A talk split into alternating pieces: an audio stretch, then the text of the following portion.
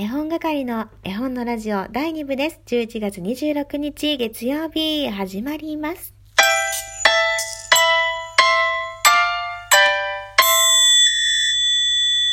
こんなつは絵本係です。このギャップに萌えっとなったあなた、絵本係のファンですね。えー、1月じゃない、10月26日月曜日第2部です。1時15分から収録しております。えー、今夜のメニュー、まず発表しておきましょうか。誰も、ブリさんぐらいが興味がある我が家の夕飯のメニューは、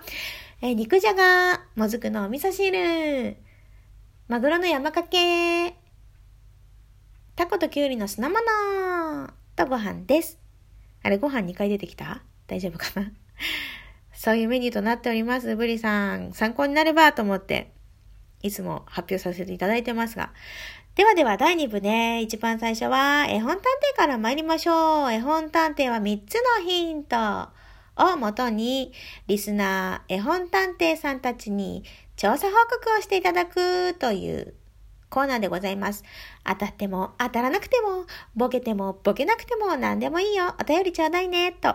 思っています。心の底から思っています。どうぞ、送ってください。ではね、いきますよ。今日の絵本探偵、ヒントいきますヒント1、絵本のサイズは小さいです。ヒント2、クリスマスカラーの絵本です。ヒント3、男の子が2人出てきます。さあ、どうかな？これは通常ポイントで参ります。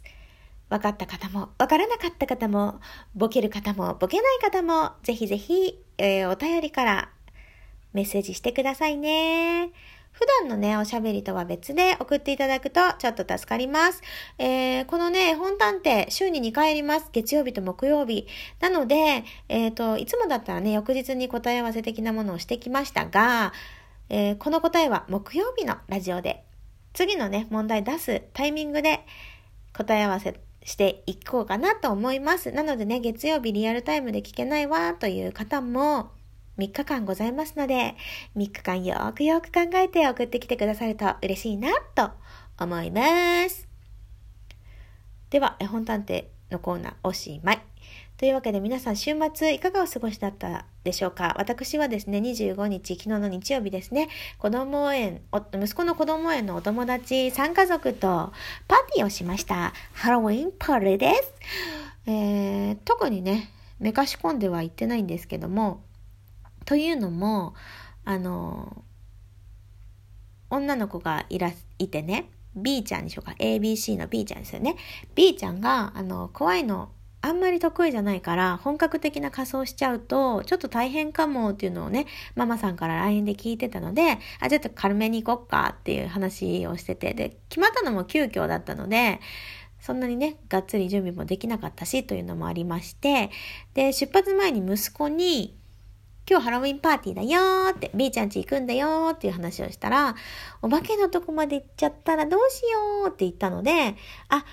B ちゃんは怖いの苦手だし、お化けも嫌だなって言ってたから、お化けのとこまでは行かないと思うよ、大丈夫よっていう話をしたら、あ、そっか、じゃあいいね、大丈夫だねっていう話をして、うん出発して、これ余談なんですけど、私ね、結構でっかいカチューシャつけてったんですよ。で、息子にはね、ハロウィンのスティックを持たせて、で、ピンポンってなって、開いたら、一緒にトリックアトリートって言おうかって約束してね、インターホン鳴らして、もう、体をさ、60度ぐらい曲げて、インターホンのカメラに映らないようにめっちゃ頑張ってたんだけど、開けてさ、せーの、トリックアトリートって言ったら、いやいや、めっちゃ見えてたよって言われて、カチューシャがでかすぎて、あの、私のね、60度の、この角度っていうのはね、無駄になりましたっていう、そういう余談です。で、中に入らせていただいて、お昼ご飯食べて、パーティーね、楽しみました。ゲームもしたりしてね。で、最後の最後に B ちゃんのパパがね、あの、誰？ジェイソンのようなね、お面をかぶって四つん這いで近づいてきたんですよ。で、案の定 B ちゃんは泣きました。で、自分のパパなんだよ。お面以外はね。だけどやっぱそのお面がもう究極に怖いらしくって、で、逃げて泣いてたんだね。で、それを見たうちの息子は、まあ、行く前に B ちゃんはお化けが怖いから、っていう知識を得てるわけですね。で、実際目の前で B ちゃんが泣いてるっていうのを見て、多分ね、助けなきゃと思ったと思うんですよ。あの、顔はね、完全にこわばってたし、笑ってるけど、なんか、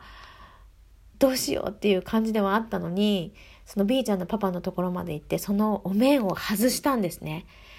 で、B ちゃん怖がってるでしょって言って、B ちゃんのパパにお説教していました。あの、すごくね、嬉しかったのもあるし、そういう一面が見られてね、びっくりだったのもありましたが、なんか家族でね、お家で過ごすっていうのもすごく大切な時間で大事だと思うんですが、やっぱり自分の子供が、その、家族以外の人と接するっていうのもね、こう、見る機会、そういう接する機会っていうのもね、作っていってあげることって大事だなと思いました。いろんなものがね、成長していく、こう、まあ、心の情緒だったり、まあ私も見て嬉しいしね、あの、本当に本当に、ああ、成長したなって感じる一面だったんですよ。まあ単なるね、これ、息子の自慢ですよ。息子の自慢になっちゃった。でもね、日本人ってさ、自分の家族をこう話すときに割と卑下して喋るじゃないですか。あれ私あんまり好きじゃなくって、自分も子供の頃にね、自分の親が他の大人に私のことを喋るときに、やっぱりね、うーん、うちの子なんて、でいやいやいや、全然できないくて、みたいな。そういう、なんだろう、悪く言ってるように聞こえたので、あ、私ってダメな子なんだ。お母さんやお父さんからしたら、なんか希望通りに育ってないんだ。大変なんだ。ごめんなさいみたいな感覚になってたから、まあ自分の息子にはね、そういう思いはさせたくないし、まあ実際ね、ダメなこととか直してほしいこととかっていうのは本人に伝えればいいことで、うーん、やっぱりいいことを他人に伝えるってていう、なんだろう、損得じゃないけど、絶対いいことを周りに喋っておいた方が、悪いことを喋るよりはいいと思うんですね。もういい悪いがね あの、入り乱れてますが、伝わるかな？なんだろう。例えば、他人からポンと聞いた悪いことって、もうその印象でしかなくないですか？自分たちも。あ、あの子、こういうふう、こういうところがダメって言われてたなって。残りません？多分喋ってる方は、なんてことなく喋ってる。ちょっと調子が悪いとか、ちょっとできないことを、こんなことがあったんだよぐらいに喋ってるけど、聞いた方って残ってる気がするんですよ。なのでね、極力私も旦那の愚痴とかはね、外で喋らないようにはしてますが、この前はね、ラジオトークでちょっと吐露してしまいました。まあ、あれはね、激しく反省しておりますね。でも本当に本当にうん悪いことよりいいことを口から話した方がどこか 口以外どこから話すんだよって感じだけどもう本当にうまく喋れなくてごめんなさいね。でもでもこれが私。そうこれが私なの。というわけでね皆様もぜひぜひご家族の自慢。よし今週の金曜日のトークテーマは家族自慢にしようと思います。またね、木曜日にアナウンスすると思いますが、皆さんよかったら考えておいてください。多分ね、たくさんありますよ。ぜひぜひ。あのー、なんだろうね、その子供同士のつながりだったり、ご近所だったりで言うとね、もしかしたらね、相手によっては自慢に聞こえて、何この人って思われる可能性もゼロじゃない。だけど、まあ、私は皆さんの家族の自慢聞きたいなと思っているので、ぜひぜひ、またその時は送ってきてくださいね。